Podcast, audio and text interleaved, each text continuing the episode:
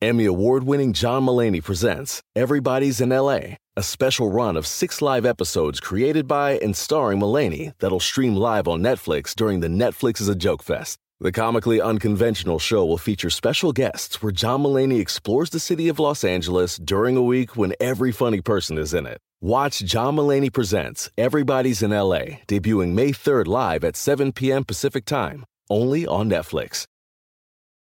Algunos les gusta hacer limpieza profunda cada sábado por la mañana. Yo prefiero hacer un poquito cada día y mantener las cosas frescas con Lysol. Las toallas desinfectantes Brand New Day de Lysol hacen súper conveniente limpiar superficies como controles remotos, tabletas, celulares y más, eliminando el 99.9% de virus y bacterias, con una fragancia que lleva tus sentidos a un paraíso tropical. No solo limpies, limpia con Lysol. Allá le va ese corrido del general que ha sido uno de los héroes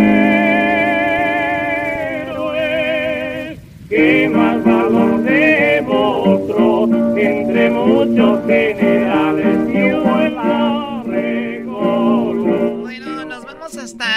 de México. Ahí se encuentra el señor Héctor Zagal, que Bravo. siempre pues nos presta un poco de su eh, ocupado tiempo. Héctor, muy buenas tardes, ¿cómo estás?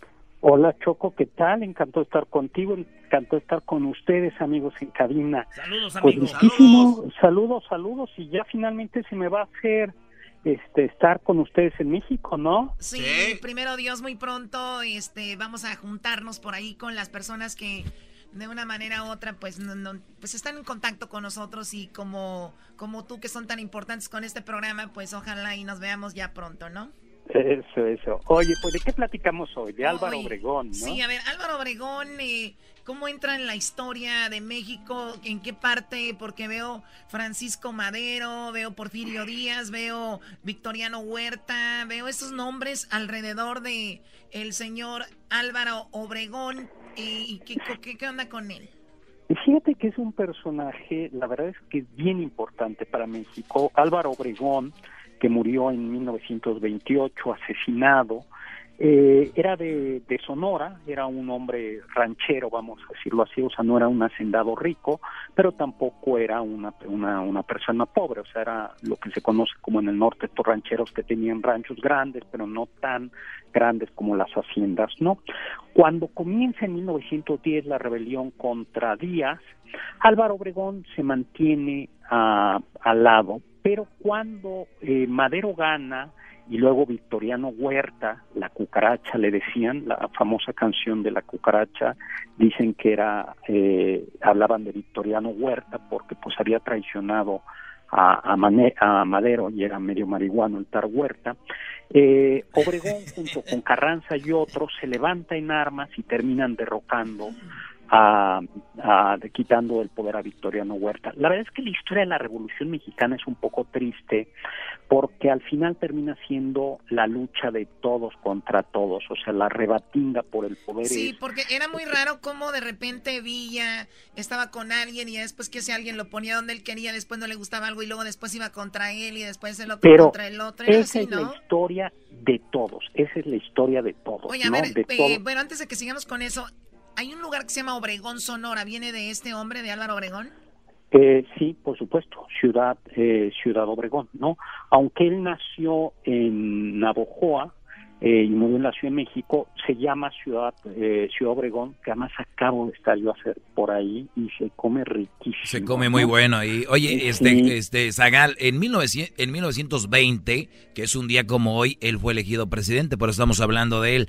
Siempre, Así o es. casi siempre, en una ciudad, pueblo de México, siempre hay una calle Álvaro Obregón. ¿Es merecido Claro. eso? ¿Es merecido? Vamos a ver, yo creo que Álvaro Obregón lo que hizo fue poner en marcha, eh, Venustiano Carranza promulgó la Constitución, Obregón fue muy importante porque pacificó el país. En realidad el que termina con la revolución es Obregón, porque Obregón logra poner en paz a Francisco Villa, derrota a Francisco Villa y logra poner en paz. Y al final, eh, eh, Venustiano Carranza quería, estamos, quería dejar a un presidente civil, es decir, alguien que no fuera militar, y Obregón se opone a eso y termina derrocando él a su vez a Álvaro Obregón y él se coloca ya Álvaro Obregón, eh, justo un día como hoy es elegido presidente y el 1 de diciembre de 1920 llega como presidente de México. Y a partir de entonces ya va a haber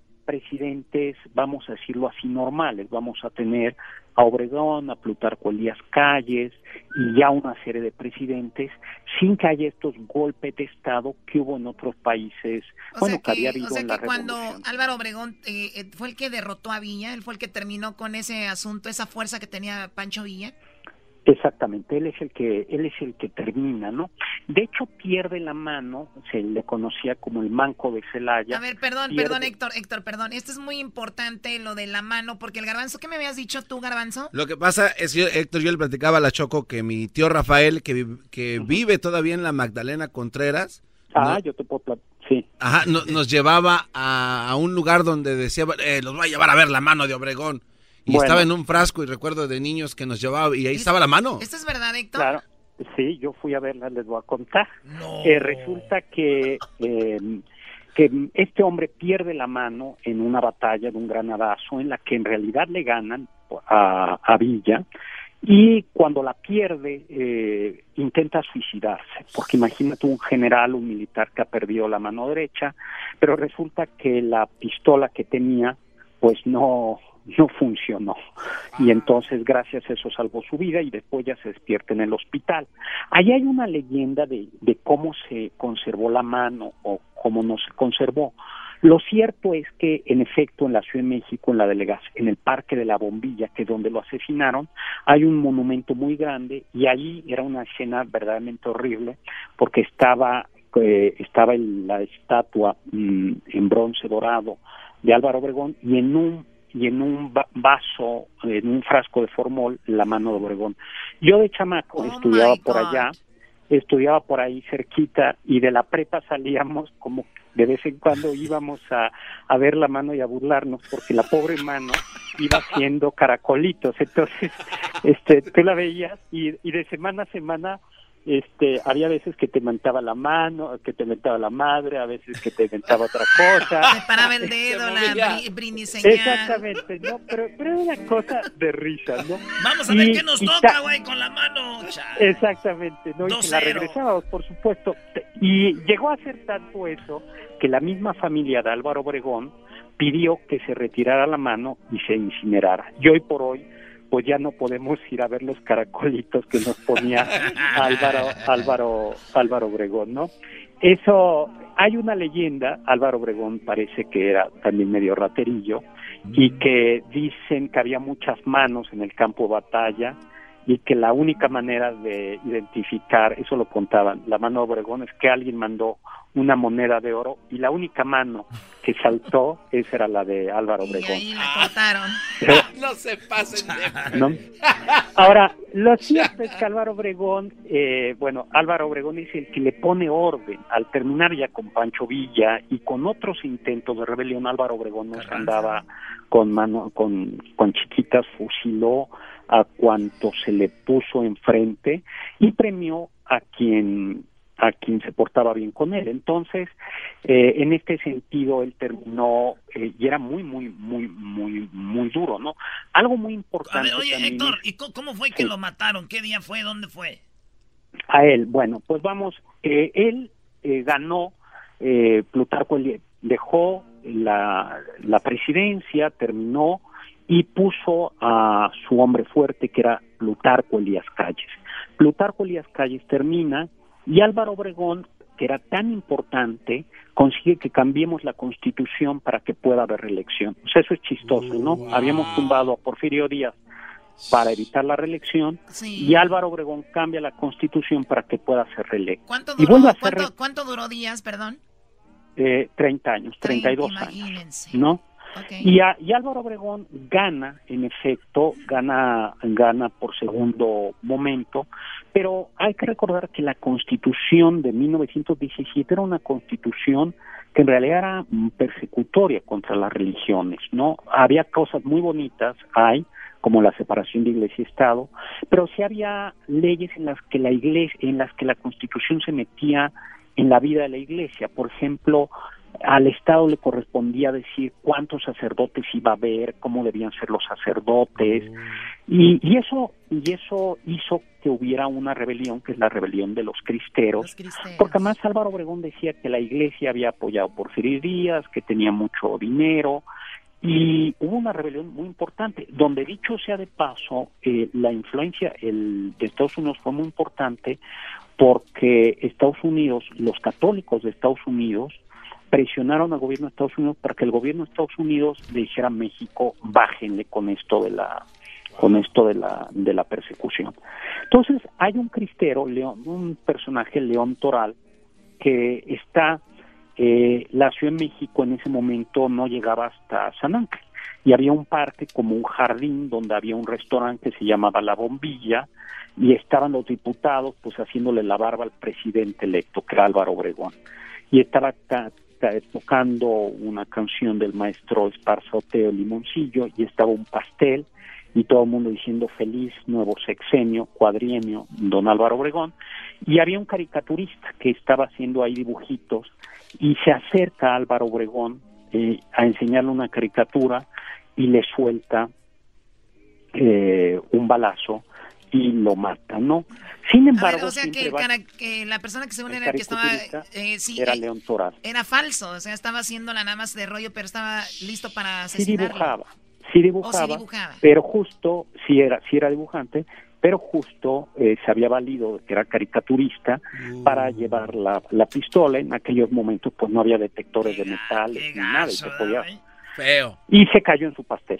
Eh, ahora, hay un tema y es que nunca dejaron la autopsia, eh, nunca se conoció la autopsia de Álvaro Obregón y según algunos no hubo, no fue solo dos eh, dos, los balazos de la pistola de, de León Toral, mm, sino dicen algunos que hubo otros balazos. Y eso puede ser porque no lo querían algunas otras personas de su propio equipo ya como presidente, sino querían que volviera, pues que dejara la silla vacía. Entonces nunca, y, y pues se perdió, se perdió la autopsia, eh, hoy por hoy eh, ya no, el cuerpo está muy deteriorado, está en Topolobambo, en, en Sonora, pero pues queda eso, ¿no? y lo que es cierto, eh, exactamente, ¿no? Y esto es donde, aquí donde íbamos a ver la mano de Álvaro Obregón, ahí está la, eh, en ese parque donde estaba la mano, donde, justo donde donde lo mataron. Tenía una gran memoria Álvaro Obregón. Sí, Héctor, bueno, bueno, discúlpame, discúlpame muchísimo, pero hablaremos de él más adelante seguramente. Saludos a la gente de, Obregón, a la gente de Sonora, pues un, personaje más de, nuestro país y por eso queríamos hablar sobre él y viene, ya saben, lo de la, pues, la independencia en México, viene todo esto del 16 de septiembre. Te agradecemos mucho, Héctor, nos vemos muy pronto y bueno, gracias por estos, estos eh, minutos de tu tiempo. Pues muy bien, y nos vemos pronto. Saluditos. Saludos, ya huele a mezcal. Ya huele a mezcal, señores. Síganme en sus redes sociales.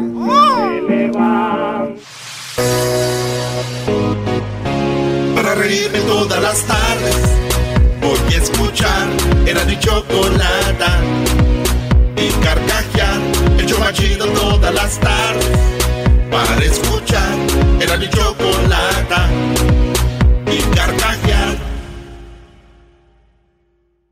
El espíritu de performance reluce en Acura y ahora es eléctrico. Presentamos la totalmente eléctrica CDX, la SUV más potente de Acura hasta el momento. Puede que cambie lo que impulsa a sus vehículos, pero la energía de Acura nunca cambiará. Creada con la misma determinación que produjo sus autos eléctricos superdeportivos y ganó múltiples campeonatos. IMSA, la CDX muestra un performance que ha sido aprobado en la pista y tiene una energía puramente suya. Con el sistema de sonido Premium Bang, en Olsen, un alcance de hasta 313 millas y un modelo de Type S con aproximadamente 500 caballos de fuerza. La CDX es todo lo que nunca esperabas en un vehículo eléctrico. Fue creada con el conductor en mente, de la misma manera que Acura ha creado sus vehículos desde el principio. Podríamos seguir hablando, pero la única manera de experimentar este performance eléctrico es manejándola tú mismo. Libera la energía y pide la tuya en acura.com. come.